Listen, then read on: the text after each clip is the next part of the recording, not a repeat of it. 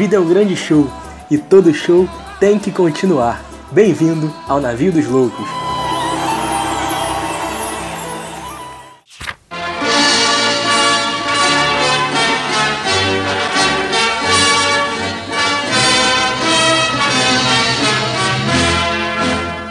Fala comigo, galera! Tamo de volta aí, como sempre, Navio dos Loucos, no seu melhor aplicativo de streaming. Quase que eu fui traído aí pela, pelo vazio, né? Pela, pelo branco que deu. Mas tamo aí naquele pique parte 2 de Revolução Russa.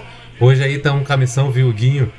Caiu dentro do, dos estudos, aí tá com a missão de chegar até a queda do Muro de Berlim. Beleza? Vai explicar para vocês aí hoje de maneira mágica, fantástica, fa perfeita, como é que a gente vai fazer tudo. Estamos nesse episódio de hoje fortemente inspirado pelos rios e stories do nosso grande camarada Supla, que de vez em quando mescla, né? As falas em português e inglês e de vez em quando a gente pode forçar aí o English motherfucker, né? Como nosso querido editor sempre faz questão de, de destacar né? É isso aí então, Chain Peace. Vamos lá, vamos nessa. Galera, é isso. Fala comigo, Vilgada. Fala comigo, Douglinhas. Parte 2, hein? Vamos quebrar tudo. Revolução 17. Vamos que vamos. É isso, molecada. Back in the USSR. English, motherfucker! ah, não. Ele não meteu essa. Ah, desculpa uh, ao IBEU aí, que eu cheguei a cursar um ano e meio, né? Perdão aí pela minha pronúncia pífia, patética, horrorosa. Mas eu, eu, realmente adoro essa música do Beatles, é a música que eu, que eu curto bastante. Revolution também. Embora as duas músicas sejam bem coxinhas, nada a ver com o episódio. É... Ganhou pontos com sua cunhada, inclusive, que ela é fã do Beatles. Lulu? Lulu, Lulu Deleguense. Minha, minha cunhada que tá agora em outro patamar de cunhada, né? É, papai. Botei um bambolê de dedo mesmo, que é esse speak aí, né? É, nossa audiência, pra vocês ficarem sabendo que o Navio dos Loucos tem dois rapazes, né, que assinam ainda solteiro na ficha de cadastro profissional e o outro tá em vias de deixar de anotar solteiro e anotar casado. É, moleque, vamos que vamos. Beijo pra minha cunhada aí, parabéns. Mas hoje é falar sobre sobre Revolução Russa, sobre outubro, né? A gente se deteve muito no século XIX, se deteve muito em 1905, ali o ensaio geral, né? Se deteve é, na, no, no, no, entre, no interregno ali, entre, entre fevereiro e outubro, e acho que hoje a gente vai avançar, é, trazer alguns debates aqui. Douglas ficou recorrentemente né, insistindo em discordar de mim, algum tipo de implicância, algum tipo de rusga. Não sei Olha se é época de faculdade, né? Ah, alguma acho que querela? Hoje, acho que hoje a gente vai dar prosseguimento a esse debate, né? Queria muito fazer uma piada, não fazer Faz aí. É, porque recentemente falaram aí na, na rede social anexa aí a, ao Instagram que na época da faculdade uma, uma amiga aí famosa. Não, não, segue, segue, segue, segue. Segue, segue. Vai, se apresenta aí. Aqui é o Douglas. é... Cara, essa é da Mongol. É, a gente vai continuar a Revolução Russa, né? Mergulhar até onde a gente conseguir. A gente fez um debate muito interessante, eu acho, no último episódio, principalmente quando a gente se deteve muito para falar na, na, relação da guerra e da revolução, porque eu acho que a gente foi além de uma parada que é pouco debatida. Eu acho que todo mundo concorda que a guerra teve impacto direto na revolução, como ela teve impacto direto no que aconteceu na década de 20 e 30 na Europa, como ela teve impacto direto na primeira onda de industrialização na América Latina pela substituição de importações. Não era uma industrialização de de fato, mas as primeiras indústrias é, é, em nível mais avançado chegaram. É, então ela tem um impacto que é evidente no mundo inteiro. Mas o nosso debate conseguiu pegar essa questão e de fato levar além. E falar, beleza, ela teve impacto, mas qualquer guerra traria a Revolução Russa ou a Revolução Russa de outubro tem uma especificidade que só aconteceu pela história da Rússia. Por isso o episódio inteiro falando da história da Rússia até aquele momento e mostrando a sua própria finalidade com o debate final. Então gostei muito que não foi combinado. A gente construiu assim no diálogo. Tomara que hoje seja igual também, para a gente pegar fevereiro e outubro e tentar entender é, de fato na prática o que, que aconteceu em 1917. É uma simplificação, né? É uma simplificação, né, irmão? Como tu colocou no, no episódio passado. É, agora, pô, eu queria começar o episódio sendo bem babaca. É, como sempre, vai lá. É, só para situar nossos ouvintes, é, eu não vou saber precisar quando é que a gente vai com esse episódio ao ar, mas é, aconteceu uma polêmica recentemente de um rapaz famoso aí. Esse rapaz é da minha época, né? Ele fazia vídeo no YouTube quando o YouTube era mato. E esse rapaz, ele pintava o cabelo, descoloria o cabelo, fazia uns vídeos lá de, de um Já gosto vai meio começar duvidoso. assim? Já vai começar assim? Não, mas olha como é que as coisas são. Eu tava aqui. Revolução Russa, hein? Eu adoro fazer paralelos entre cotidiano e história. Mas eu tava estudando pra Revolução. Tava lendo até um livro que eu vou indicar pra galera, né? Que é o 10 Dias que Abalaram o Mundo, do John Reed, que é um jornalista norte-americano, que ele cobre a Revolução Russa em loco. Então, uma escrita muito legal, é escrita de jornalista, né? Bastante detalhista, bastantes informações. Ele vai realmente pintando o, o- o quadro revolucionário, pintando ali o interregno entre fevereiro e outubro. Então ele vai falando sobre a convulsão social que a Rússia está passando, a fome, né, a disputa, como a gente colocou, entre os cadetes, os socialistas revolucionários, os mencheviques, os bolcheviques, os soviets. Como é que a situação entre fevereiro e outubro ela vai ganhando um contorno que é fundamental. Né, a, mobilização dos bolcheviques, ali, o discurso do paz. Nossa senhora, passou aqui um, um raio. Essa aí não foi CG, não, né? Essa aí foi a Kawasaki Ninja que passou aqui na, na vírgula musical. É, São Gonçalo. mas como é que os bolcheviques eles conseguiram, através da mobilização, isso foi uma, uma coisa que o Douglas levantou recorrentemente, né? Através de, de ter uma leitura de conjuntura, né? De tensionar ali a, a- as teses de abril, paz, pão, é, terra e todo o poder aos soviets, né? Então, a paz, uma demanda dos soldados, uma demanda né, da, da grande Rússia, até das- dos, dos povos não russos que queriam a independência pe- pelo fim da guerra, né? Os camponeses e a questão histórica na disputa com a, a, a elite agrária russa, né? E, e o pão, porque a fome estava se alastrando, né? De maneira é, absurda. E aí, por que, que eu vou fazer relação com esse, esse youtuber, né? Que falou recentemente sobre a prova. Não sei se ele for falar sobre a prova do Enem especificamente, mas ele comentou que a escola estava forçando os alunos a lerem clássicos é, do realismo e acho que do romantismo, se eu não me engano, e que esses clássicos acabavam desestimulando a leitura, que, que a escola deveria deixar os alunos livres para ler, por exemplo, os livros que ele escreve junto com o irmão dele. Né? Então, uma literatura né, não, não tradicional, não clássica, enfim, um certo desprezo, né? E aí, claro, vários professores responderam a esse rapaz na internet, mas estava eu aqui estudando para a Revolução Russa, lendo o John Reed, e aí uma parte me chamou a atenção que eu vou ler aqui para vocês, né? É para vocês conseguirem entender o tom da crítica que não é nem minha. É do John Reed, acho que vai ficar auto-explicada e depois os moleques podem comentar. No front, os soldados enfrentavam os oficiais e, com seus comitês, aprendiam a se autogovernar. Nas indústrias, os comitês de fábrica, organizações russas únicas em seu gênero, ganhavam experiência e força, e combatendo a velha ordem estabelecida, tomavam consciência de sua missão histórica. Toda a Rússia estava aprendendo a ler e lia sobre política, economia e história, pois o povo queria saber. Em todas as grandes cidades, na maior parte das pequenas, assim como no front, cada grupo político tinha o próprio jornal, às vezes vários jornais. Centenas de milhares de panfletos distribuídos por milhares de organizações inundavam as tropas, os vilarejos, as fábricas, as ruas. A sede de saber, por tanto tempo reprimida, manifestava-se freneticamente com a Revolução. Só do Instituto Smone, nos primeiros seis meses, saíam a cada dia toneladas, vagões, trens inteiros de literatura, o bastante para saturar todo o país. A Rússia absorvia a leitura como a areia quente absorve a água, de forma insaciável. E não se tratava de contos, de fadas, história falsificada, religião diluída ou ficção barata e nociva, mas sim de teoria social e econômica, filosofia, obras de Tolstói, Gogol e Gorky. Só isso. Enigmático. Muito enigmático.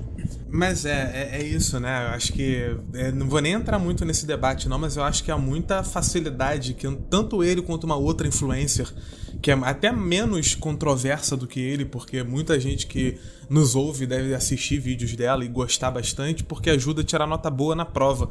É, mas são dois influencers que normalmente quando vão falar de assuntos relacionados à educação, na verdade é uma tríade. O terceiro a gente já falou nominalmente aqui, é outro que faz vídeo de história sem ter condição nenhuma de fazer e a gente perde tempo de aula para poder desfazer as merdas que esse fulano fala, né? Um narigudinho aí. A tríade dos faladores de merda, que normalmente quando vão dar opinião sobre educação, sempre dão essas opiniões rasas e superficiais que a pessoa, o adolescente vendo, ele vai concordar, ele vai aplaudir, que é o foco dos caras.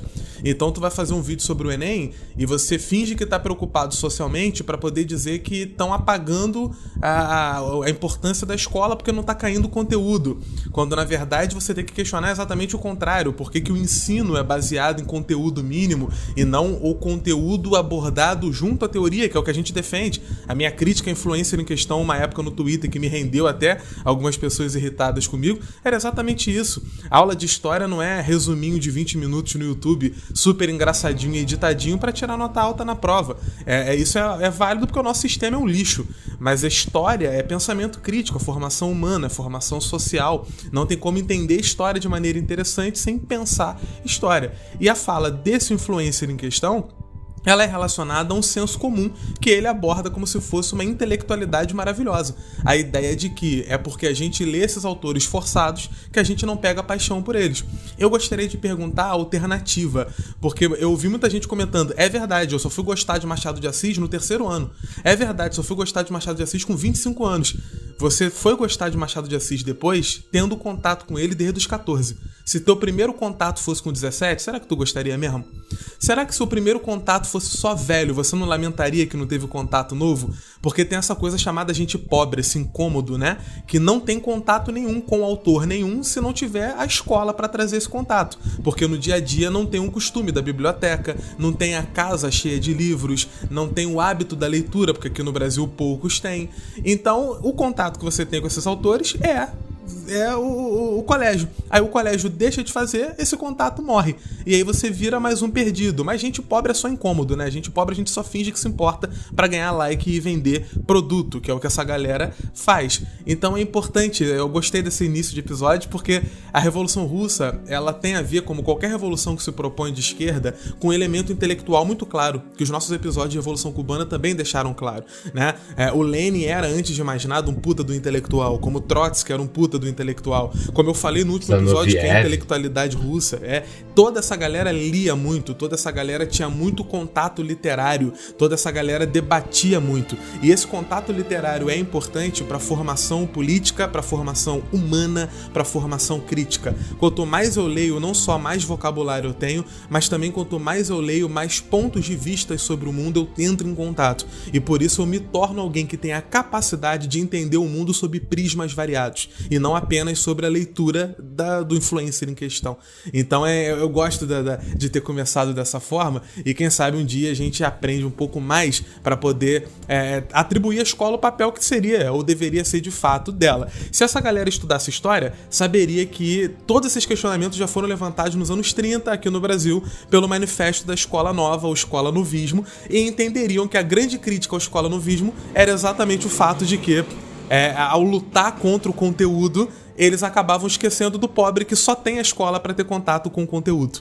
A questão não é menos conteúdo, a questão é o ensino que saiba trabalhar o conteúdo dentro do seu elemento não funcional, não utilitário, não prático, mas teórico, ou seja, qual é a importância dele e a função dele na tua vida. Não é o que, que eu vou usar. Ah, como é que eu vou usar não sei o que de Napoleão? Não, você não vai usar o conhecimento de Napoleão e a Batalha de Waterloo. Mas se você estudar Napoleão como deveria ser estudado, você vai entender não só é, o que, que aconteceu no pós-revolução como um elemento da elite tentando silenciar os mais pobres, como você vai entender que a França pós-napoleônica tenta voltar a Napoleão o tempo inteiro. E aí você vai entender a nostalgia conservadora disfarçada de pensamento revolucionário. Talvez você entenda o que está acontecendo no seu país agora. Então é só estudar. É, é, isso, é o que a gente faz como professor, tenta fazer. Revolução é, Russa. É, eu eh, fiquei com a missão ingrata de comentar.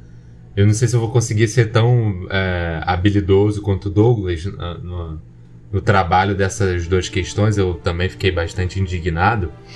É, e, e o Douglas me tocou num ponto que eu gostaria de, de ter falado, né? Que ele já anunciou porque eu achei que. Eu acho que há dois pontos controversos nisso. O primeiro é uma geração onde o professor se rendeu. A gente, e eu faço essa autocrítica também, para conseguir ter a atenção do aluno, para conseguir ser mais didático, para estar tá junto. Eu sou o tipo de cara que eu gosto mesmo de estar tá junto. Eu desenvolvo amizade. Eu sei que os meus parceiros aqui também são assim. Posso falar por eles nesse caso. É, mas a gente acabou se dando um luxo de talvez em alguns momentos cooperar com uma cabeça que acredita que não só o estudar, mas como tudo na vida é explosão de prazer o tempo inteiro. E talvez esse seja um ponto controverso. A educa...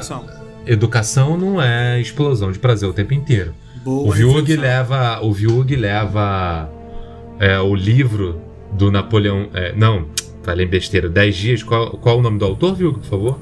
10 dias que abalaram o mundo, do John Reed. John Reed. O Vyug leva o John Reed para uma sala de aula para tentar fazer um aspecto que na minha aula falta muito, que é a construção de narrativa. E eu sei que isso é um ponto a ser, a ser, a ser melhorado na minha, no meu critério como professor. Eu tenho total autocrítica em relação a isso.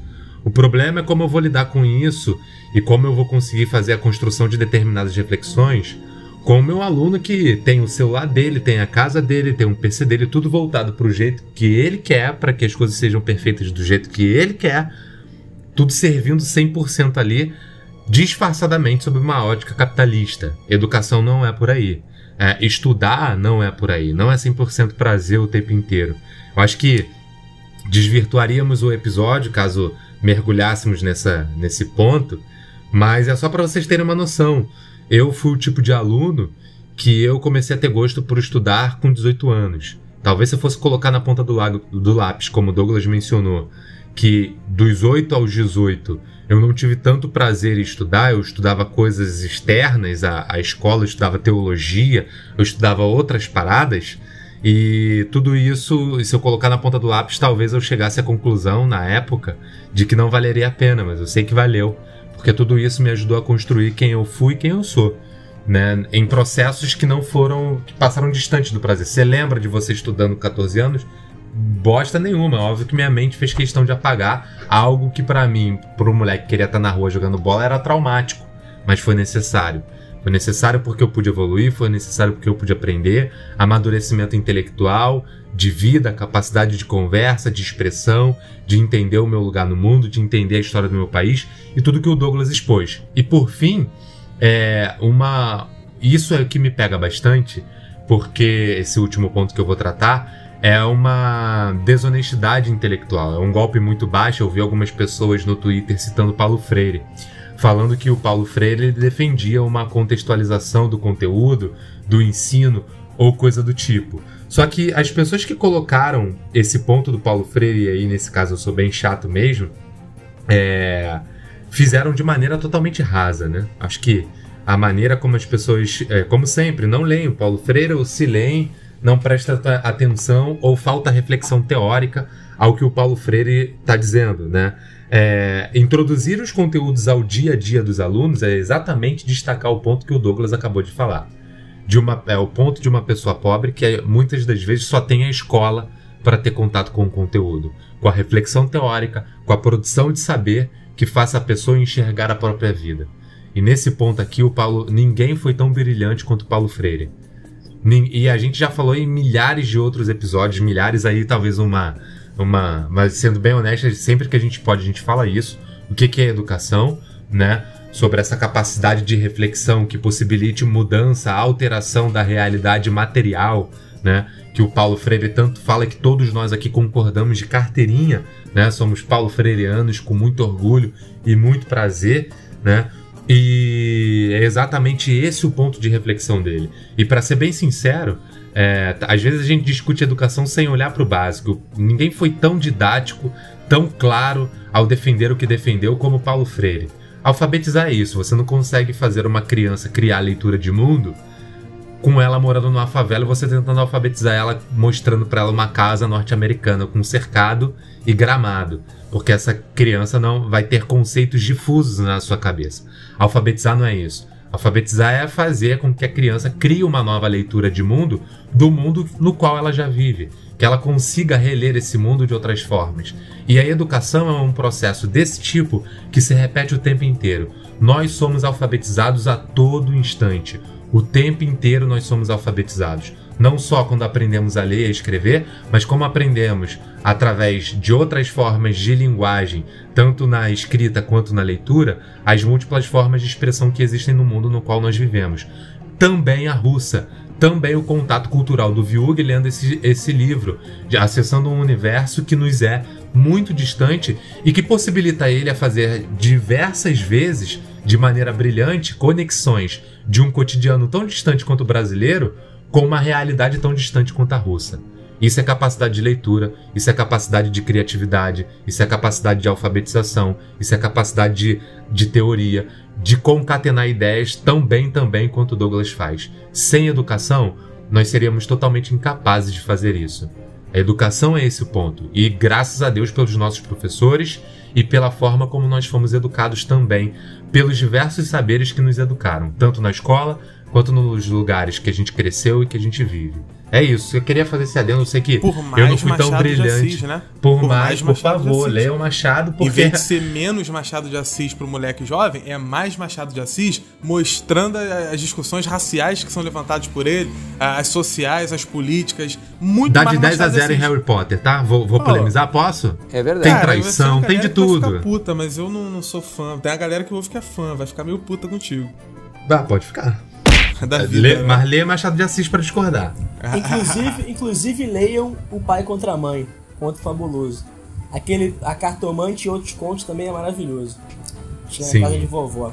Leiam tudo Mas... de Machado de Assis, para depois vocês fazerem dinheiro por serem alguém que tem mais a oferecer do que ser um personagem patético. Mas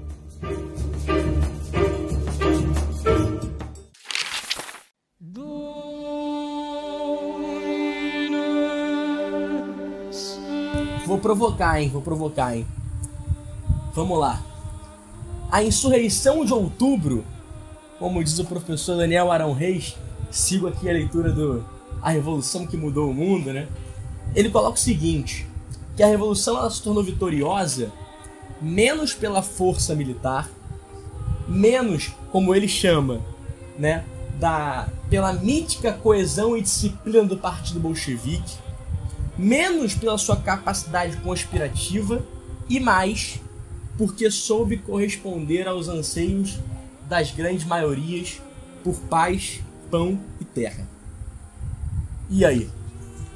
Bom, eu gostaria de responder. Eu acho que assim, como a gente estava falando, a guerra ela marcou um divisor de águas na história não só da Rússia, mas da Europa. Ela destruiu impérios, ela desacreditou a democracia liberal, ela expôs todo mundo que lutou aos mais severos testes. A autocracia russa foi testada perante a opinião pública do próprio país pela primeira vez de maneira mais total. Ela teve um impacto devastador. Só na Rússia a gente vai ter mais de 14 milhões de homens mobilizados, quase 70 milhões é, é, é, nas províncias ocidentais ocupadas pelo inimigo. É, a gente vai ter deslocamento à força de mais de 6 milhões. A gente vai ter judeu expulso nas áreas de linha de frente, tendo que encontrar nova casa. A gente vai ter mais de 3 milhões ou mortos ou desaparecidos sem deixar vestígio, o que é a mortalidade mais alta do que qualquer outra potência em guerra. A Alemanha teve um número maior de mortos oficialmente falando, mas no número extraoficial, a Rússia ainda fica na frente porque o número total total de vítimas vai a mais de 8 milhões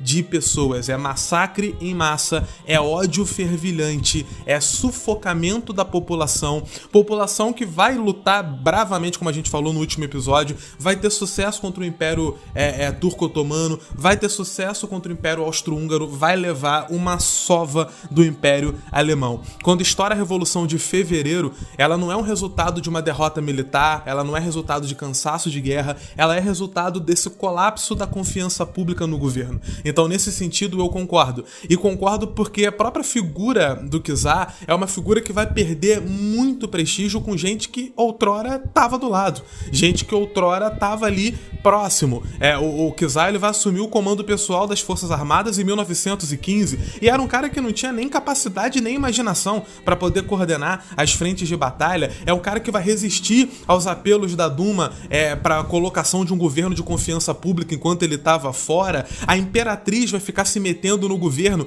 E aqui não é porque é imperatriz. Tem, a gente tem várias comandantes que têm capacidade intelectual e política. Aqui no Brasil mesmo a gente teve. Aqui o meu comentário é que nem nenhum ódio total à monarquia, muito embora eu tenha tal ódio. Mas a imperatriz russa, ela só, só fez besteira.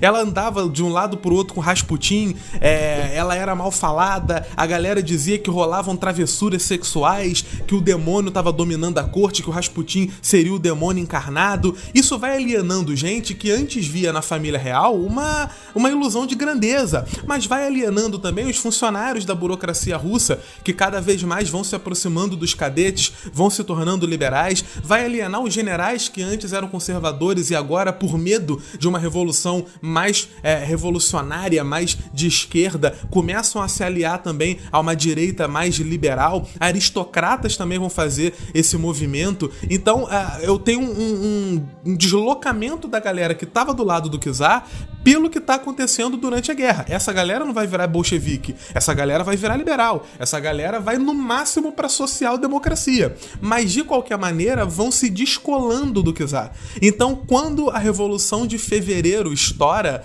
e, e, e ela traz esse clima de unidade nacional, de otimismo, liberdade, democracia. Antes eu era súdito, agora eu sou cidadão. É, é, é a vida pública ali na, numa euforia extraordinária. A esposa do Lenin, a Nadezhda Krupskaya, depois que ela volta à Rússia com o marido em abril, opa, ela opa, fala. Opa. Russian motherfucker. Русский гнида, ты говоришь на нем! Olha aí. Você pode repetir o nome dela pra gente aí, por favor? Nadezhda Krupskaya, babaca. Me xinga não, hein, cara. Me xinga não. E ela fala, cara, quando a gente voltou, a gente percebeu. A discussão revolucionária não tinha como ser interrompida. No início, o escopo da revolução estava em disputa. Para os revolucionários relutantes do governo provisório, a queda do czar foi nada mais do que um ato de autopreservação nacional. Vamos continuar na guerra, vamos continuar na luta, vamos continuar tentando levar adiante agora com a Duma mandando um pouquinho, o soviete mandando um pouquinho de lá, os ministros mandando um pouquinho de lá, mas para as classes mais baixas é, é, é, liberdade e democracia significavam nada menos do que uma revolução social para destruir essa estrutura de autoridade que só se sustentava pela própria presença do czar e de todo o simbolismo que, que né, permeava a família monárquica. Então, o Lenin, quando ele volta, ele percebe tá todo mundo feliz, mas a felicidade da elite da queda do czar tem a ver com uma autopreservação de classe. Os mais pobres, que são a maioria, têm uma felicidade que ainda está esperando para ser consolidada. E o pulo do gato do Lênin nas teses de abril, concordando, essa volta toda para concordar com o que você falou, é exatamente quando o Lênin está propondo paz, pão e terra. Paz em primeiro lugar, porque é sair da guerra, meu amigo. Olha o impacto da guerra a galera do governo provisório, Kerensky, os cadetes, os liberais que vão tomar o poder é, é, de maneira mais consolidada depois que o czar é, é deposto em fevereiro, essa galera permanece na guerra. Como eu falei, eles queriam tirar o Kizar para se preservar. E, então, é, é, é, é, continuar na guerra era uma consequência. Vamos correr atrás, vamos buscar território, vamos recuperar o que a gente perdeu. Para a população mais pobre que estava morrendo na linha de frente, quando Lenin chega e manda um paz, pão e terra, meu amigo, o coraçãozinho é teu. É, é aqui, ó, apaixonou na hora. É, é a, a, senhora na 10 da Krupskaya vai ter concorrência, porque tá todo mundo querendo dar a sua devida mamada no senhor Lenin. É, eu vou. Só para ilustrar, assim, com o que o Douglas disse com exemplos do livro do John Reed, né? Muito boa essa tua fala, porque casa perfeito com alguns trechos, né? O, o dessa polarização social, né? Porque a, a, Revolução Russa, ela tá, ela tá em disputa e por grupos diversos, pela, pela elite dominante, pela burguesia, pelos setores da esquerda, pelos anarquistas, enfim, né? E a percepção das elites dominantes, é que eu vou trazer aqui agora pra galera, é o seguinte, né? Que eu vou incorporar o, o Douglas e vou falar russo também, né? Que é o Stepan Georgievich Lyanosov, né? Conhecido também como Rockefeller russo, que politicamente se comportava como um cadete, ele falava o seguinte, ele, ele conversou com o John Reed, né? E o John Reed relata que ele fala o seguinte, a revolução é a doença. Cedo ou tarde, as forças estrangeiras terão que intervir aqui, como qualquer um interviria para curar, a doença de uma criança e ensiná-la a andar direito. Né? Então a, a, a perspectiva das elites, ele vai citar também um jantar na casa de um amigo, onde a elite, né, de 10 pessoas na mesa, 9 eram a favor que o Kaiser Guilherme da Alemanha invadisse a Rússia, porque era melhor o Kaiser Guilherme do que os bolcheviques. Né? Então, uma outra amiga que ele cita, ele, ele fala que ela foi à padaria e achou um absurdo, porque o padeiro tinha a chamado de camarada. Né? Então, é, o John Reed ele consegue descrever muito bem essa atmosfera né? Essa atmosfera que está cercando a, a sociedade russa, que está cercando ali desde os bolcheviques, desde os soviets, né? Até a elite dirigente.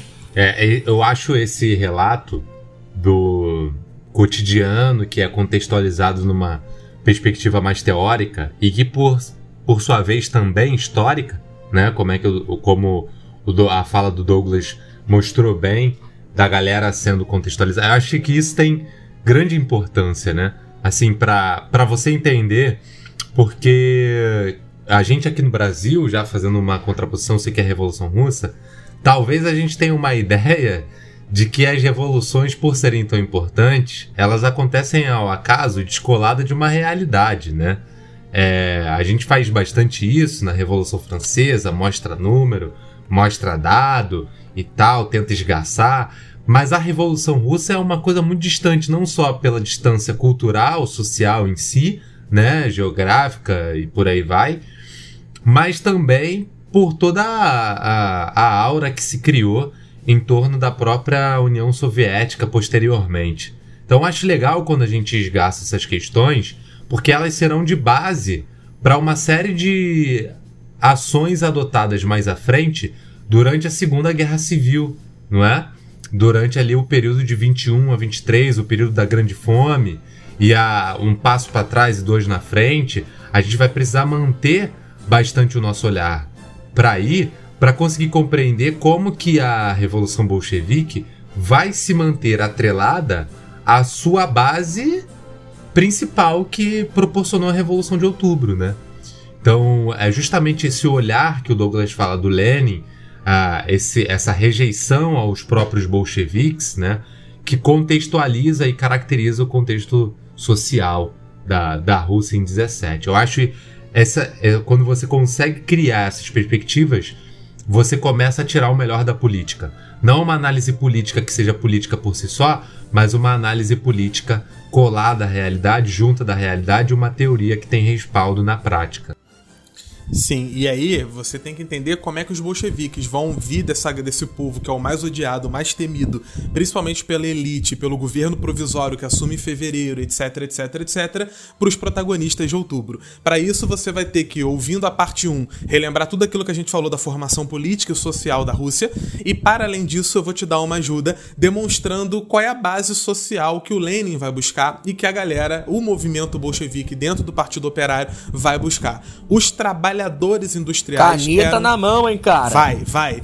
Os trabalhadores industriais, eles eram os mais organizados e estrategicamente posicionados de todos os grupos sociais ali em 17. Depois que eles voltam ao trabalho, depois do fim da greve geral, e eles ensaiaram várias greves gerais até o czar cair, de janeiro, fevereiro, ali o iníciozinho do ano, vai ter mais greve geral do que em todo momento da Primeira Guerra, de 14 até então. Em dois meses tem mais greve geral do que em três anos. Então os trabalhadores trabalhadores estão na vanguarda do movimento que vai fazer o Kizar cair. Depois que eles voltam ao trabalho, cerrada a greve geral, eles também continuam e, e agora começam a desmantelar essa, esse novo comando ali no chão de fábrica. Capatazes, administradores, a burocracia russa começa a ser excluída, os trabalhadores começam a, a, a, a expulsar essa galera que estava no comando da fábrica, ameaçando não voltar ao trabalho se fulano continuasse ou se ciclano continuasse lá. Os livros de regras antigos foram rasgados, queremos regras novas, novos horários, novas maneiras de nos organizar. Comitês de fábrica foram formados, principalmente entre os metalúrgicos qualificados para poder representar os interesses dos trabalhadores perante a administração, e as exigências eram aquelas exigências que você já imagina: jornada de trabalho de 8 horas, aumento salarial para compensar a inflação do tempo de guerra, demandas que foram atendidas, porque se não fossem atendidas não teria trabalho. Os comitês de fábrica vão assumir essa função de guardar, de supervisionar contratações e demissões, de é, é, é, observar disciplina de trabalho, organização, suprimento de alimentos, enfim. É, esses comitês que foram impulsionados e apoiados pela, pela ala bolchevique é, vão surgir em papo de dois terços das empresas que vão ter é, 200 ou mais trabalhadores. Todas elas vão ter esses comitês intermediando a relação do trabalhador com o, o, o patrão e deixando claro que sem um trabalhador não tem fábrica. E se quiser demitir em massa, sabe que a tua fábrica vai fechar, porque ninguém vai para trabalhar mais ali. Vai ter terrorismo, vai ter quebra de máquina máquina, vai ter incêndio, vai ter qualquer coisa. Se você quer demitir o trabalhador, ele não vai ter como viver, você também não vai ter, não. Você não vai ter o direito de ter aquilo que ele, que te sustenta, não teve pela sua, pelo seu capricho. Essa galera é a galera que vai apoiar e que vai estar tá na base do que vai acontecer em outubro os sindicatos vão renascer, é, você vai ter um, um, sindicato muito forte. Os sovietes, Lenin fala todo o poder aos sovietes, os sovietes eram o principal órgão de expressão política, tanto de trabalhadores quanto de soldados. O número de sovietes depois da queda do czar vai aumentar e apoiado mais uma vez pela ala bolchevique. Em outubro, quando os bolcheviques sobem ao poder, haviam quase 1.500 sovietes e desses 1.500, um terço eram de deputados camponeses. Os sovietes camponeses eles vão demorar um pouquinho mais a decolar, é, por questões até culturais, políticas, históricas, mas um dos diferenciais da Revolução Russa é a maneira como os bolcheviques olham para o campo e percebem que o campo era protagonista da luta. A gente explicou o porquê na, na, na, no episódio passado, mas vale um, um retorno aqui. É, a maior parte da população estava no campo, a servidão até 1861, o fato de que havia uma tradição de luta política dentro do campo, com a inteligência, com os populistas, é, os Narodnik, Narodnik Naeva, a, a galera que já lutava e fazia ação direta no campo antes do movimento político se consolidar na, na Rússia. Então, o, o, o Lenin, ele percebe, mesmo depois de determinado tempo, como que o campo também teria que ser protagonista. E aí tem uma quebra no marxismo porque muitos pensadores marxistas, dentre eles Rosa Luxemburgo, que vai ser a mais destacada entre eles, mas até hoje tem gente que pensa assim, é, se não me engano, o próprio Noah Chomsky, ele ainda hoje é um dos partidários dessa teoria que Rosa Luxemburgo vai ser a primeira, ou pelo menos a mais destacada a trazer, de que a Revolução Russa não foi uma revolução marxista. A Rosa Luxemburgo vai falar: você pode ser marxista, Lenin, mas a revolução que tu está encabeçando é uma revolução bolchevique. Porque o marxismo pressupõe um protagonismo da classe trabalhadora que, organizada dentro de um partido de vanguarda, só tem força porque o capitalismo já chegou plenamente num local. É a teoria marxista. Na Rússia, o capitalismo ainda não chegou de maneira plena. Eu ainda tenho uma grande parte dos trabalhadores no campo. Esse camponês que tá como protagonista é uma quebra da teoria trazida por Marx. E o Lenin traz como resposta uma parada que a maioria dos marxistas hoje concorda muito. A teoria de Marx não é uma palavra divina, escritura, que está cravada na pedra e não pode ser modificada, porque o próprio Marx trouxe o conceito de praxis, a teoria aliada à prática, se moldando a ela e sendo moldada por ela. A prática russa demonstrou que o campo seria um aliado é, é, é essencial e que o tempo da revolução seria aquele, porque se esperasse um pouquinho mais, poderia passar e não acontecer. Então, o fato do camponês ter participado não é uma deturpação da teoria, vai dizer o Lenin. É a demonstração prática da grandeza teórica que o Marx traz. Camponês e trabalhador juntos, construindo o que seria não mais a Rússia a partir de outubro, mas a União das Repúblicas Socialistas Soviéticas. Protagonismo no soviete, socialismo como base de funcionamento. Toca a vinheta explica, da União Soviética, por favor. E, explica, sobe, sobe a internacional aí pra galera. É, inclusive, né, eu tô o cara das indicações aí. Ah, moleque. É, vocês podem baixar é, uma fonte histórica muito importante, uma fonte barra análise, né? É, que é a História da Revolução Russa, volume 1, volume 2 e volume 3, escrita pelo senhor Leon Trotsky. E você acha isso, pasmem, tá? Na Biblioteca do Senado Brasileiro. Tá ok? Né? Então tá aí o governo brasileiro financiando Comunista. o comunismo. E não deveria É. ser pasmem, né? É muito louco, É. porque é, você ter isso na biblioteca do Senado é uma demonstração de um poder republicano, uma das instâncias do poder, reproduzindo conhecimento, o que dentro da própria lógica liberal não deveria ser uma surpresa. Mas a gente ficou tão doente na discussão política que isso parece surpreendente, né? Não deveria ser. A circulação de ideias, ela deveria fazer parte da teoria da democracia liberal pura, né? Deveria. Caralho. Cara tá inspirado hoje.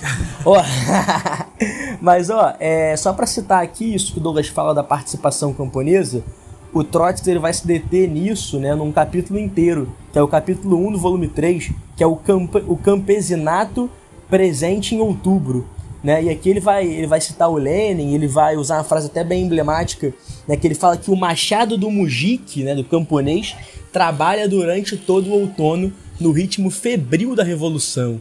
Né? O, o Lenin, uma frase pré, né, pré-paz, pão e terra, ele teria falado que ou as terras vão para a mão dos camponeses ou os proprietários capitalistas levarão, né, é, a, levarão eles até uma grande insurreição. E aí o Trotsky aponta que no mês seguinte isso aconteceu de fato. E, então a, a, a participação do, do camponês ela, é- ela é muito importante porque, só relembrando, né, 85% da Rússia era agrária.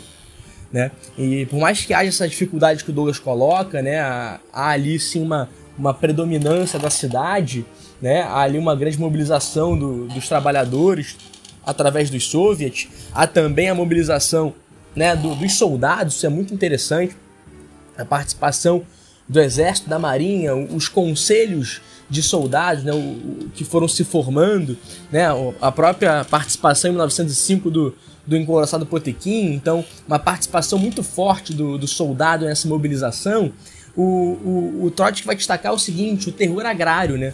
O terror agrário, e a gente pode, claro, sempre problematizar a expressão terror, né? Porque nesse, nesse meio tempo entre fevereiro e outubro, é, quando a, a elite vai percebendo para onde está caminhando as coisas, quando a elite vai percebendo uma certa mobilização, ela tenta reagir de algumas maneiras, né? Na cidade, vai ser fazendo lockout para impedir que os trabalhadores possam trabalhar. E aí a importância também da fundação da Guarda Vermelha, né? Para ter uma resposta armada a esse tipo de violência que está vindo das elites. No campo, isso não vai ser diferente. Né? Muitos proprietários vão começar a incendiar as suas terras, vão começar a esconder as provisões, então eles vão contribuindo para o clima de fome, para o clima de radicalização. Né? O, o Arão coloca isso muito bem, como a, gente estava falando ali a- a- anteriormente. Né? Tem alguns fatores chaves explicativos né, que permitem essa compreensão, a descentralização de poder que acontece a partir de fevereiro, a radicalização dos setores sociais, tanto no campo quanto na cidade. Né? E aqui, para ilustrar o campo, né, a gente pensa muito nos soviets de Petrogrado, pensa muito no operariado. O campo, o Trotsky vai dizer que a principal região do campo que se organiza é a região central do, do Volga, do rio Volga. Né? Ele dá aqui os números né? De 624 distritos que compunham a antiga Rússia, o movimento atingiu 482. 77% do campesinato, campesinato russo se sublevando, invadindo propriedade, tomando as provisões dos proprietários. Então, é, como o Douglas coloca, e como é o debate entre Rosa e Lenin, e aqui não sei se ele vai lembrar, mas ele citou Rosa Luxemburgo numa aula antes da prova, lá em 2000 e... Calma. 2014, talvez, que a gente fazia Olha a aí. matéria da POG. Eu Isso. lembro, da- eu lembro dessa, dessa aula antes da prova aí. É, que ele citou a Rosa. E as Gosto muito reflexões dela, quero deixar isso bem claro. e as reflexões dela sobre, sobre o capitalismo. Né? Então a, a história ela acontece sempre de maneira, é, de maneira muito particular. Há claro que a leitura do, do, do ensaísta, do filósofo, né? e o Marx foi muito profícuo nisso, tanto é que ele é sistematicamente lido né, por adoradores e por críticos, mas porque ele produz uma crítica muito potente, mas a história ela também tem um caráter é, de- de uma peculiaridade própria né? Por isso a gente volta no século XIX, por isso a gente volta no contexto, por isso a gente volta né, na, na distinção da sociedade, nesses interesses. Né? Por isso lá no, no livro O Arão ele ressalta a particularidade do Estado russo, do czarismo. Né? Então uh, há sim uma grande reflexão que serve de norte, mas há também as particularidades e as peculiaridades do próprio acontecimento no seu teatro ali de, de enfim, de operações, né? Perfeito. E assim, eu tava, enquanto estava falando, eu tava é, lembrando é, de como que os bolcheviques vão chegar e vão de fato fazer a Revolução de Outubro estourar. Tem muita gente que fica meio dolorida quando a gente fala dos bolcheviques assim. E eu até entendo quando a gente fala do Lenin, porque parece que a gente está meio que adotando aquela história do século XIX, a história dos grandes homens e dos grandes feitos, como se fosse um homem que chegou e fez e não condições. Mas eu fico tranquilo em relação aos nossos dois episódios, que eu acho que a gente está contextualizando o suficiente para poder mostrar que não é o brilhantismo de um homem que fez acontecer, e sim a, a, a, maneira de se relacionar com as condições históricas dadas. Porque é, tem o um personagem que. está justamente na percepção disso que a gente está explicando. Da realidade, né? sim, sim, sim. E, e eu, Desculpa. inclusive, vou citar um personagem aqui que é conhecido aí da galera, muito embora saibam muito pouco dele. Quando o Lenin voltou em abril com a esposa, ele voltou defendendo aquilo que ele sempre defendeu: um desprezo total pelo liberalismo, desprezo total pela ideia Como de é democracia. Que era da esposa mesmo? tu vai ficar que nessa babaca, mesmo, cara? Né? Não, só pra eu ficar... lembrar aqui, cara. Quando eu não, mas aí a pessoa volta no episódio e ouve, cara. Você vai ficar me, me, me cortando na 10 da Krupskaya. Tô lindo. Na 10 da Krupskaya. Agora eu perdi até o que ia falar. Porra. Cara, Quando ele babaca. voltou, ele, Quando ele voltou com a esposa. Ele voltou com a esposa. Ah, tá, lembrei. E aí ele estava defendendo aquela coisa que ele defendia: desprezo total pelo liberalismo, total oposição à democracia liberal burguesa, parlamentarismo de Duma como uma mentira. A guerra é nada mais do que o um imperialismo capitalista explodindo e a gente não tem que continuar em guerra porra nenhuma, tem que falar pro trabalhador e mostrar para ele que é simplesmente o capitalismo encontrando mais uma maneira de matá-lo. É, é, é, a apreciação do apelo das massas aos sovietes que ele não tinha, como eu falei no episódio anterior, é, no início ele desconfiava muito dos sovietes até 1905 pela presença dos Entzvos, que a gente explicou, mas depois ele vai percebendo que o soviete era algo diferente e quando ele volta, ele vai bater de frente, inclusive, com o posicionamento que a ala bolchevique estava defendendo desde março. E ela estava liderada na época pelo camarada Kamenev e pelo camarada Stalin. Aí ferrou. Aí foi. Ferrou, hein? ferrou, ferrou, ferrou. Porque Kamenev e Stalin, Stalin sem a liderança de, de Lenin, eles comprometeram o Partido Operário Social Democrata a apoiar o governo provisório de maneira condicional. Eles acreditavam que para manter a revolução viva, estar dentro do governo que ia assumir o controle depois da queda do czar seria uma parada essencial. É, Stalin, que é super extremista, babacão, não sei o que, inclusive chegou a defender em 1917, em fevereiro, que se aproximar dos mencheviques era bom para a revolução e que era necessário, ao invés de separar, procurar aquilo que unia bolcheviques bolcheviques e mencheviques. Tanto Kamenev quanto Stalin defenderam posicionamentos parecidos com isso. Olha aí, a gente quebrando com algumas ideias que a galera tinha. Só que o Lenin voltou, meu amigo, e ele voltou porradeiríssimo. E lá nas teses de abril, ele chegou e falou: vocês estão completamente errados. Primeiro, não tem que apoiar governo de capitalista e latifundiário, porque esse governo vai cair. E quando cair, tu cai junto. Então para de dar apoio para essas porras. Ah, porque é necessário para revolução. É? Como é que você vai explicar pro trabalhador e pro camponês que você é diferente do cara se você tava lá do ladinho dele, aplaudindo cada documento assinado, cada reforma que destruiu o direito dele? Não tô fazendo uma relação com agora, tá, gente? Tô apenas fazendo um comentário do Lenin aí. Então não, apoio a capitalista e latifundiário não pode ser colocado em prática aqui. É, é, é, é, a guerra precisa ser enfrentada o tempo inteiro e o bolchevique tem que assumir liderança na campanha para a transferência do poder ao soviete pelo fim da guerra. A revolução, vai dizer Lenin, estava se movendo do estágio burguês para o estágio socialista, mas ela não vai se mover sozinha. Para ela sair da fase burguesa e entrar na fase socialista, é necessário que o bolchevique assuma a liderança do processo e conduza-o da maneira mais condizente com aquilo que vai de fato fazê-la desembocar no seu elemento mais trabalhador, camponês, de baixo para cima. Trotsky, que havia entrado em confronto com Lenin e muitas vezes Trotsky tinha um passado menchevique, inclusive vai se converter a, a, a, grande parte do programa bolchevique graças às teses de Abril, graças a esse Lenin que volta e bate de frente com isso tudo. O Trotsky vai concordar com muito do que o Lenin está dizendo e ele vai se aproximar muito do Lenin nesse período. Ele era menchevique até não muito tempo atrás, vai se identificar ainda como menchevique por um tempo, mas um menchevique mais radical, até chegar ao ponto de de fato fazer a, a conversão total e passar pro lado mais vermelhão da força mesmo. Então, é, é, os bolcheviques eles estavam lidando também com divisões internas. Não era um grupo unido, era um grupo diverso. Você tem lá dentro a, as visões do Kamenev, você tem as visões do Zinoviev, que era o cachorro louco de Lenin, é, os mencheviques que chamavam ele de cachorro louco de Lenin. Só que ele não concordava com Lenin em tudo, ele tinha uma visão mais gradualista. O Lenin era visto como o cara mais porradeiro, ele era visto como um cara mais extremista. Dentro da ala bolchevique tinha gente que falava: não, o Lenin vai acabar fazendo a gente perder aqui. O Lenin tem que ser um pouquinho mais pragmático, ele tá querendo bater muito de frente, pelo amor de Deus. É, e enquanto isso estava acontecendo, dezenas de milhares de trabalhadores camponeses, marinheiros, soldados começam a inundar o partido. Galera que não conhecia quase nada de marxismo, mas enxergava no bolchevique um defensor da classe trabalhadora. Sabe por quê? Porque o Lenin estava indo a público, além de fazer o trabalho de base que a gente já comentou, o tempo inteiro para deixar claro qual era o posicionamento dele. Se posicionar não é capricho, se posicionar não é proselitismo, se posicionar é estratégia de luta. Porque quando a parada estoura, esse trabalhador que você hoje lamenta que é um conservador, quando a parada estourar no colo dele, ele pode mudar de perspectiva olhando para quem estava do lado dele lá atrás.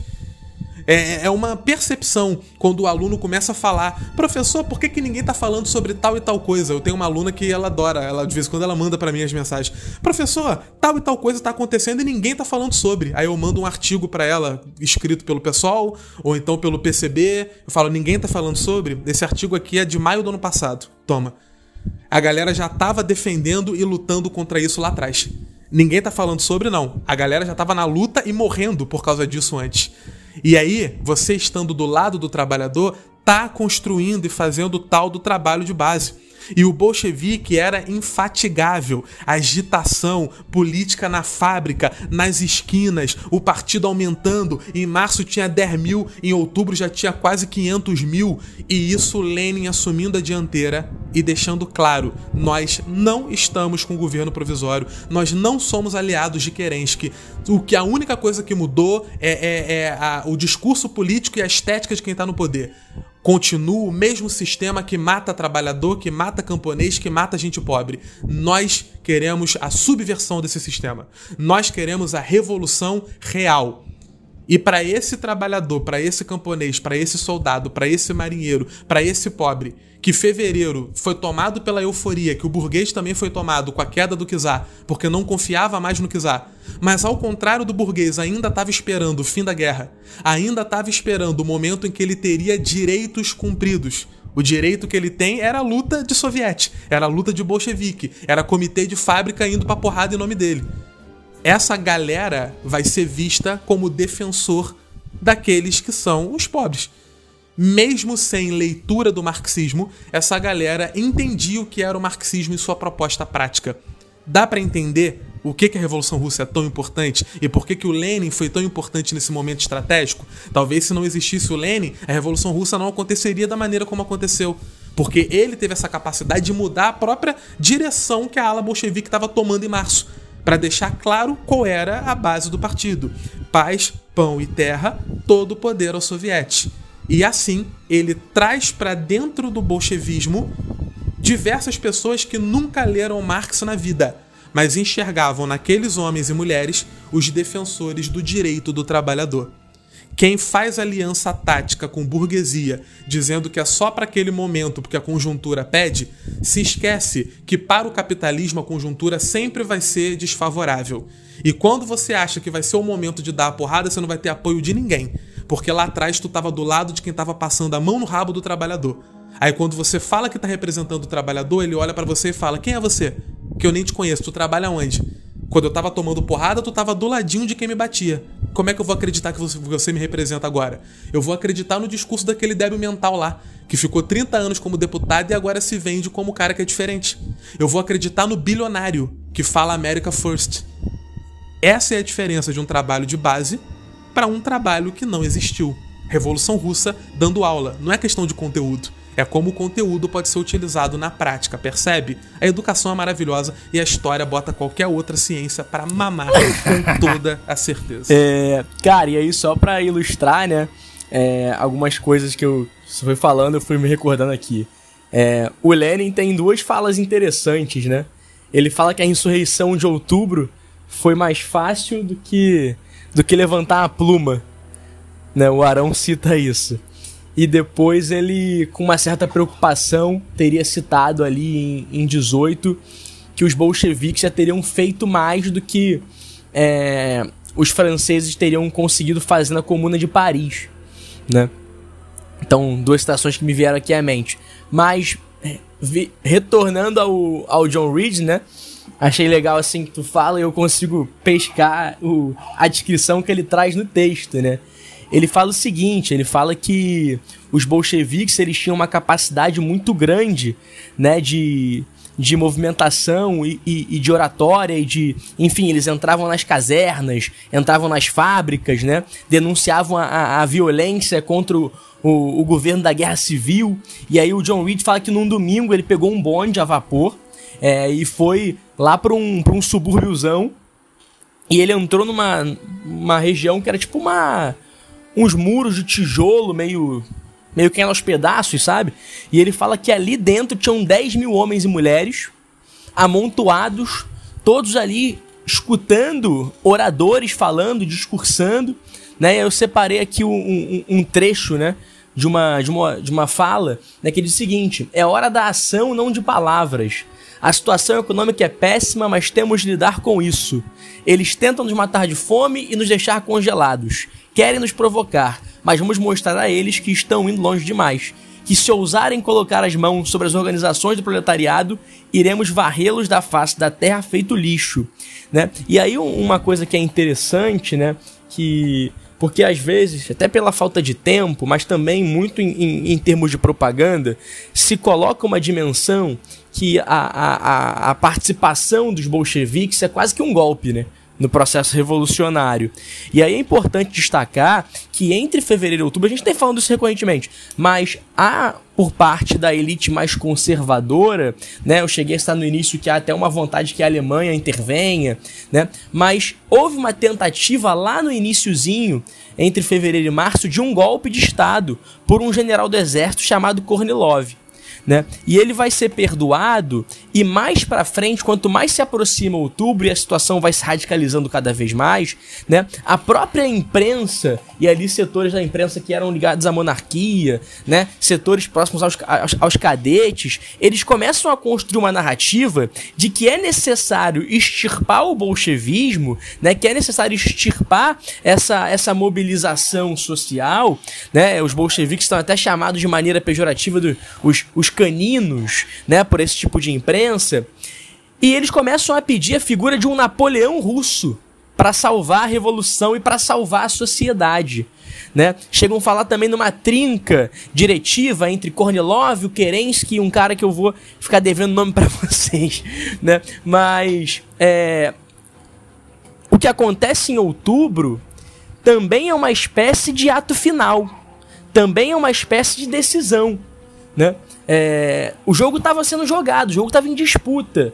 Né? Então, o que acontece em outubro, a meu ver, nesse sentido, é uma, é uma, é uma disputa ali é, por quem vai con conduzir esse processo. Vai ser o CCP? Né? Vai ser o, o Comissariado do Povo? Né? Ou serão as forças ligadas aos cadetes? Ou vai ser o Kornilov? Né? Então, né, o próprio Kerensky, ao longo desse interregno, ele vai se desgastando. Os jornais trabalhadores vão cada vez mais batendo nele, falando que ele é contra o povo, que ele é a favor das elites. Né? Então, somente com a radicalização da, da revolução que o povo poderia ser salvo. Então, é, eu acho que é muito interessante essa perspectiva que às vezes passa um pouco.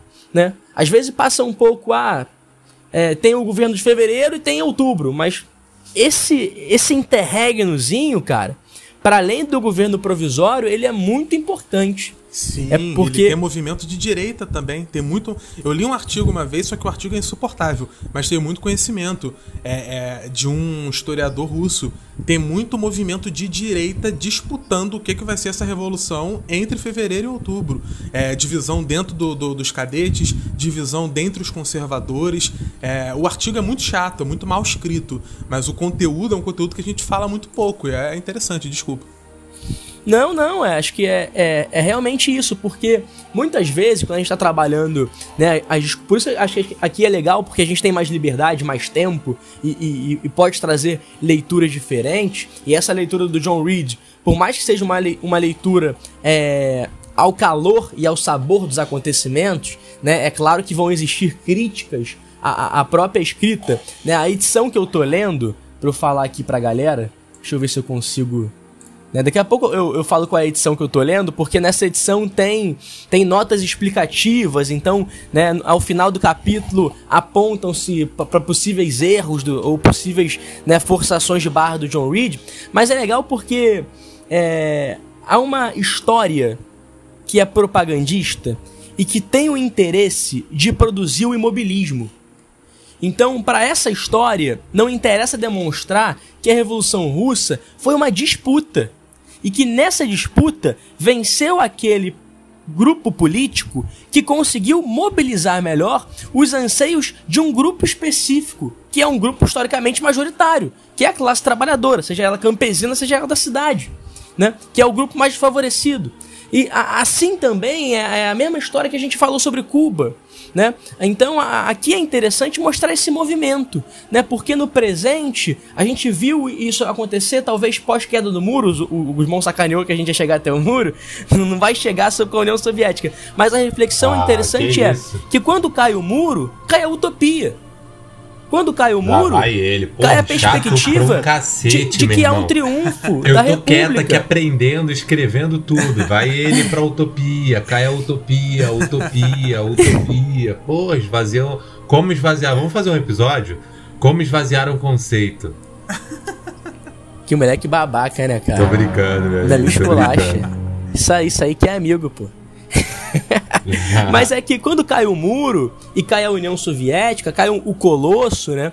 é, a, gente perde meio que o referencial de transformações. A, o, o grande discurso é que agora triunfou a democracia, agora o mundo é não tem mais uma bipolaridade, agora é os Estados Unidos vamos lá.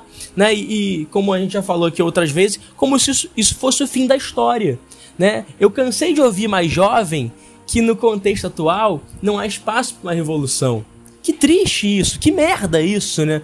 Não há espaço então para se pensar um mundo melhor, para se transformar, né? Não, não se trata aqui de uma de uma passada de pano para a experiência histórica. A gente pode fazer um episódio sobre a experiência histórica da União Soviética e os seus erros e acertos, né? Mas é, sem propaganda, né? Sem propaganda, sem distorções. Porque os erros e acertos estão aí. É só abrir os olhos das experiências democráticas e republicanas mundo afora, né? Então eu acho que é muito interessante essa noção da história enquanto disputa e do presente enquanto disputa, porque da a vida enquanto disputa. Eu acho que é isso que enquanto historiador, enquanto professor, a gente não pode perder, não pode deixar de falar, mesmo que espremido em, em 3 milhões de módulos e, enfim, né?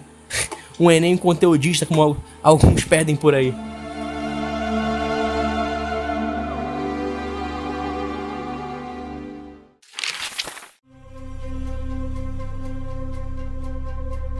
É porque tem muito desafio para que isso acontecesse. Eu gosto de mostrar tudo isso, não só para mostrar a complexidade da Rússia, mas também para entender a complexidade do trabalho. Eu, eu corri atrás de uma- algumas informações, porque não muito tempo atrás rolou uma discussão no Twitter sobre o próprio conceito de negritude e como trabalhar racismo em países onde a escravidão racial não aconteceu, mas que nem por isso você tem menos uma ideia de raças menores. Um debate muito interessante e que é impossível de fazer hoje em dia, e eu fico muito triste de falar isso, porque é, há uma certa. Há um. Como é que eu vou apontar? Há um senso de defesa de muitos grupos que tomam porrada demais inclusive perdendo a vida por isso. E por esse senso de defesa, é, leituras dissonantes acabam sendo vistas sempre como ataques e nem sempre são. Mas como definir o que é e o que não é? Eu não tenho condição de fazer essa definição, até porque eu não faço parte de tais grupos mais diretamente, não é? é por mais que é, assim como grande parte dos brasileiros, eu tenho uma herança negra muito clara. O fato da minha pele ser clara não me fez sofrer racismo direto ao longo da minha vida. É, mas essa discussão para a Rússia é uma discussão muito necessária. Eu corri atrás de um censo dos anos 20 para poder descobrir como é que era a situação étnico-racial na Rússia. E eu percebi, de acordo com esse censo, que haviam quase 200 grupos étnicos diferentes na Rússia. 200 grupos étnicos diferentes, variando em tamanho, variando em idioma, variando em religião, em cultura, em nível de desenvolvimento socioeconômico. Você tem que lidar com isso também, porque muitos movimentos nacionalistas vão surgir evocando um, um, uma disputa étnico-racial ligada a esse nacionalismo em regiões periféricas do império que vão se levantar contra o governo e que depois que o governo cai vão querer mais do que simplesmente o governo provisório.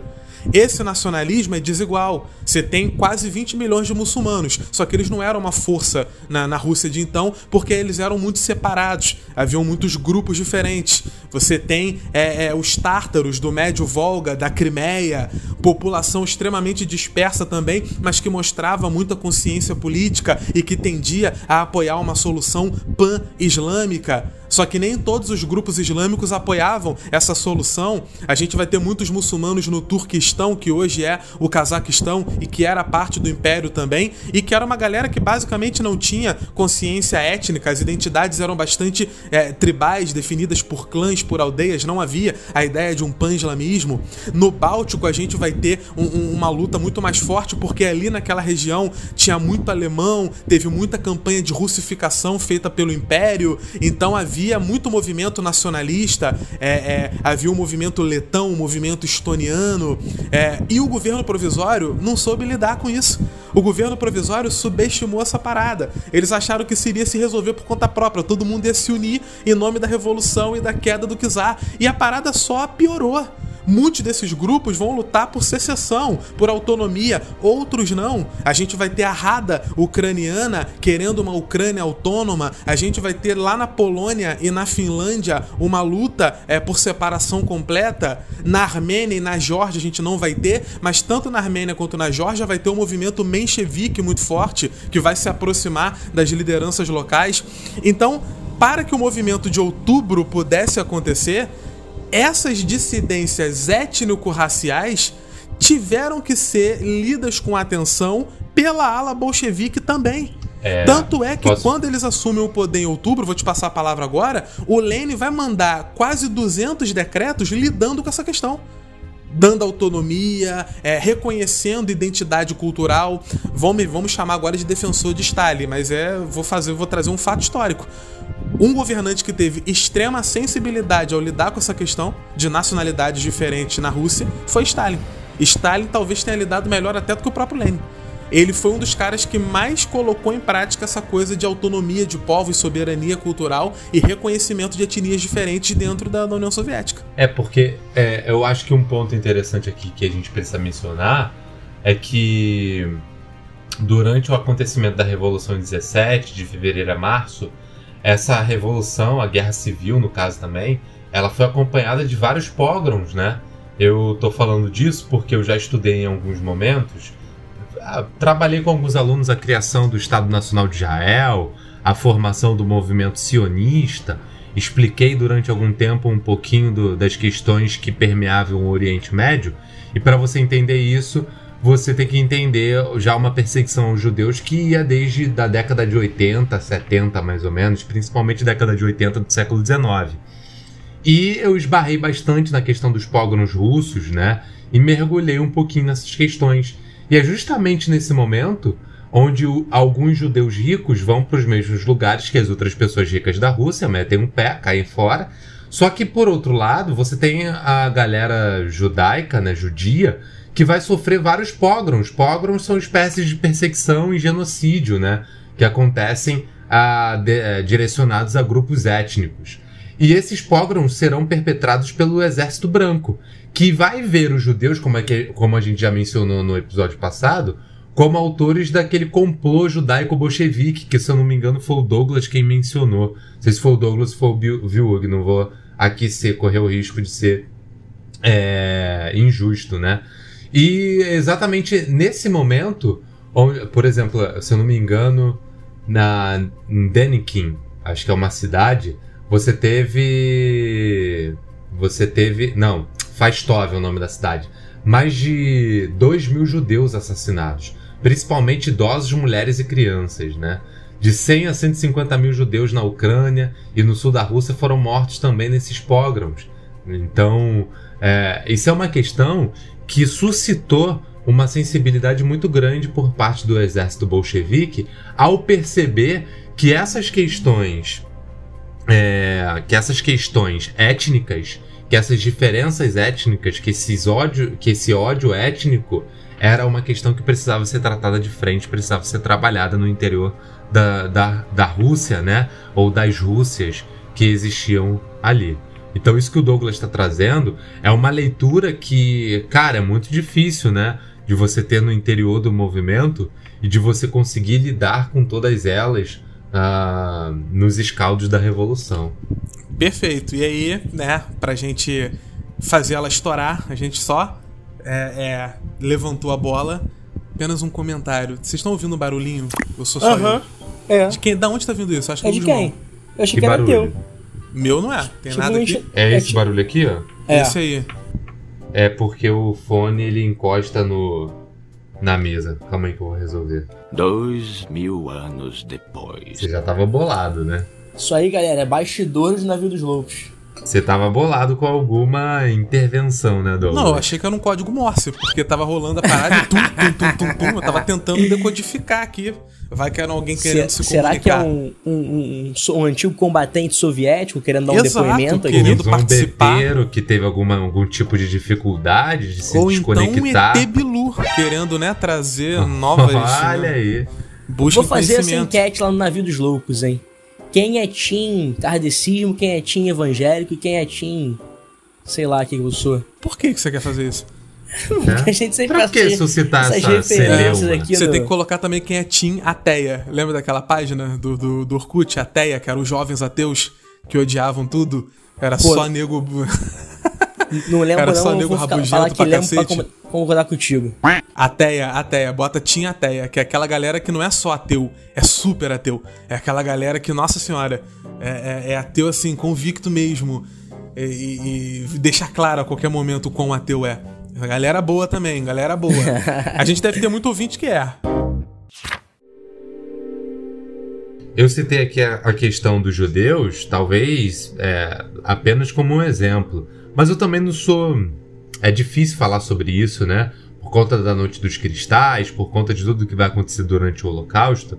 Mas as minorias étnicas na, na Europa, principalmente nas três primeiras décadas do século XX, vão sofrer bastante. Não apenas judeus, muitas outras minorias, mas judeus aqui é apenas um, um exemplo didático do que costuma rolar, para que a gente não associe apenas ao Holocausto, mas a algo que já vinha, o ódio ao judeu já era algo praticado antes, com muito com muita ênfase. E ao- o ódio também a outras minorias étnicas, só para deixar claro. E né? o ódio ao judeu histórico não pode ser usado como desculpa para apoiar o Estado sionista e ocupação de terra que não é da pessoa. Por favor, Então, por favor. Só Porque- deixar claro aqui, porque lá nos Quando- Estados Unidos a galera não sabe fazer muito bem essa diferença, não. É, porque quando tu faz essa crítica, mas a pessoa sempre tem aquela pessoa, mas e o holocausto? O holocausto é uma coisa, deve ser condenado sempre e tudo mais. A, a diferença é que o uso político do holocausto é utilizado para a opressão das minorias palestinas, né, no Oriente Médio até hoje. É, tem Então- gente que se diz de esquerda que não consegue entender isso, não. Jean Willis e tal, a galera, uma aula próxima dele,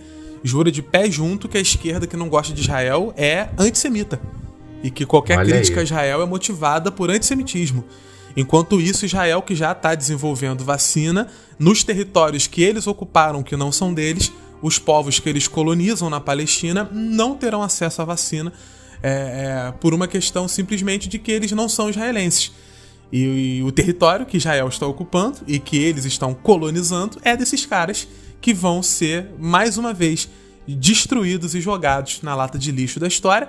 E claro que o governo que entra nos Estados Unidos é, com a estética da bandeira arco-íris, da luta racial e de toda a consciência, pseudo-consciência do liberal filha da puta, vai continuar apoiando esse genocídio e essa prática, mas claro, com um discurso super bonitinho, não é mesmo? Um discurso super lindo. Eu taco uma bomba na tua cabeça, mas a bomba vem com flores. Veja um vídeo que o João Carvalho postou lá no, no, no, no, canal dele falando sobre isso, que o João Carvalho é sempre brilhante e quem não conhece, por favor, conheça. Mas eu, eu gostaria de encaminhar aqui falando da explosão da revolução. Adorei que a nossa parte 2 inteira foi para falar desse momento fevereiro outubro. Você vê como a revolução russa tem muita coisa para dar, né? E, e, como que ela explodiu e por que que ela explodiu. Maravilhoso. É, assim, eu, eu tô gostando realmente de verdade. Não sei se a galera que tá ouvindo tá acho gostando a, também. Acho que a galera vai pedir parte 3 igual pedido da revolução cubana. É, eu, eu só eu não sugiro que venha logo depois, porque eu não sei se vai ficar muito cansativo. Por mim, a gente faz. O de Cuba, a galera ficou dolorida porque queria parte 3 logo depois.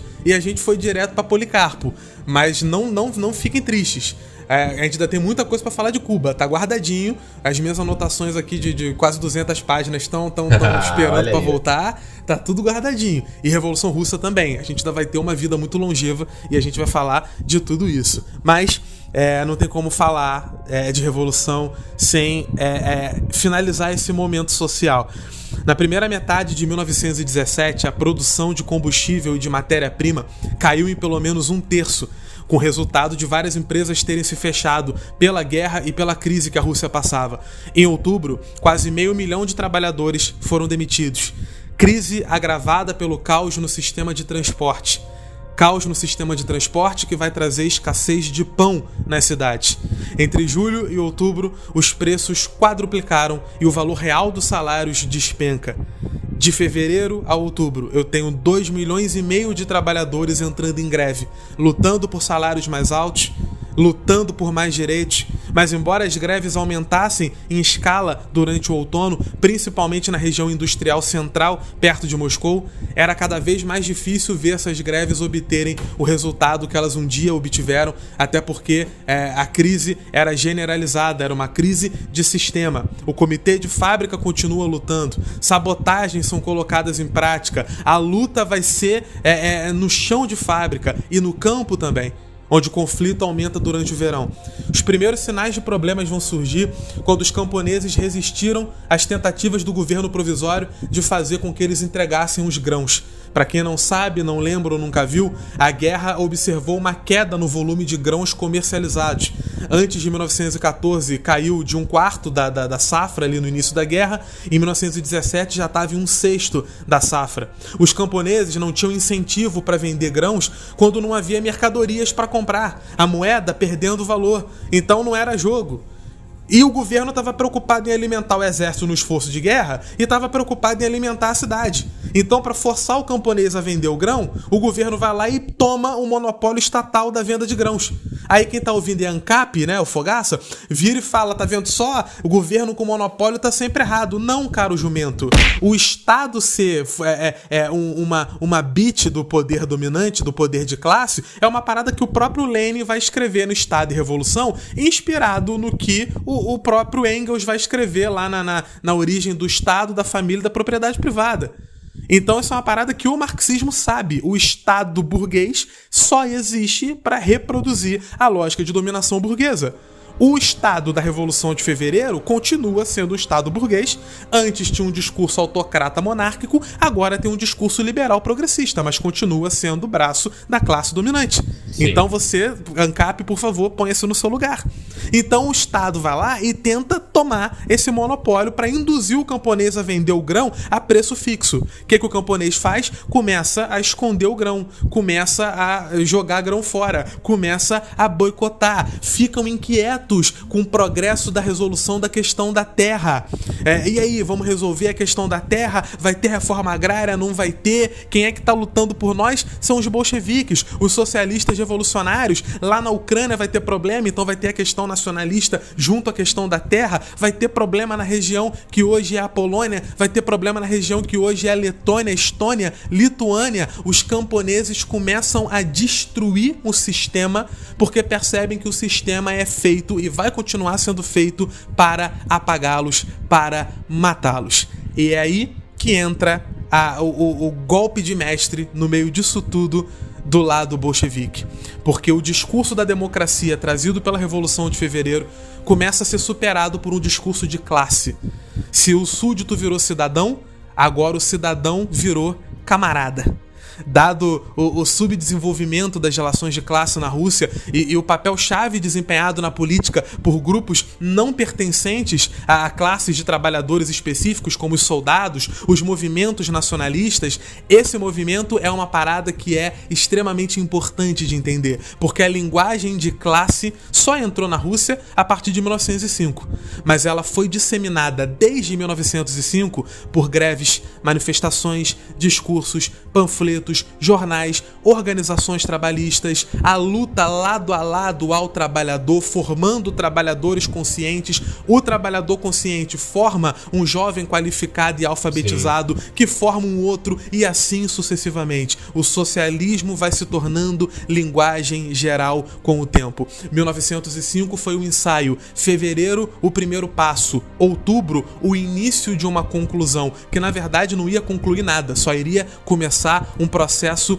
novo. Mas o fato é que é, é, a lógica do povo trabalhador se torna central. Por que, que a gente vai ter tanto movimento tentando cooptar o termo trabalhador no mundo inteiro depois da Revolução Russa? Porque a Revolução Russa vai definir o mundo. Quando a galera percebeu que o trabalhador se vê é, é, identificado no discurso socialista, o capitalismo se é, é regenera, o capitalismo se adapta, ele se molda para pegar o discurso pró-trabalhador dentro das bocas de gente que está defendendo a manutenção do sistema que mata o trabalhador. É a galera que acredita que é possível ser capitalista e antirracista ao mesmo tempo. É a galera que acredita que é uma maravilha Kamala Harris, a vice-presidente que provavelmente vai assumir, porque o Joe Biden só não morreu ainda porque Deus esqueceu de chamar ou o diabo esqueceu de puxar é muito mais do que isso, porque envolve quebrar com o sistema que utiliza dos seus próprios meios para continuar reproduzindo morte. A Revolução Russa fez o capitalismo perceber isso, porque o trabalhador, o camponês que estava desamparado, ele vai se encontrar dentro da ala bolchevique. Ele vai se encontrar dentro do discurso de Lenin, o discurso de classe que serviu para cimentar dois blocos de poder rivais e para articular conjuntos de valores e visões da ordem social que eram fundamentalmente opostos. E assim não tem jeito. São opostos e a única resolução é violenta e revolucionária. É a raiz do processo de polarização política que é uma consequência da polarização social. E quem soube jogar com isso muito antes dos cadetes e liberais perceberem o que estava acontecendo, foram os bolcheviques. O governo provisório, o governo de Kerensky, cai não só por uma falta de leitura social, mas eu ousaria dizer por uma falta de percepção de classe, porque eles não teriam condições de ter essa percepção, porque não era a maneira que eles liam a realidade do mundo. E por isso, o mundo mostra a necessidade de uma realidade diferente.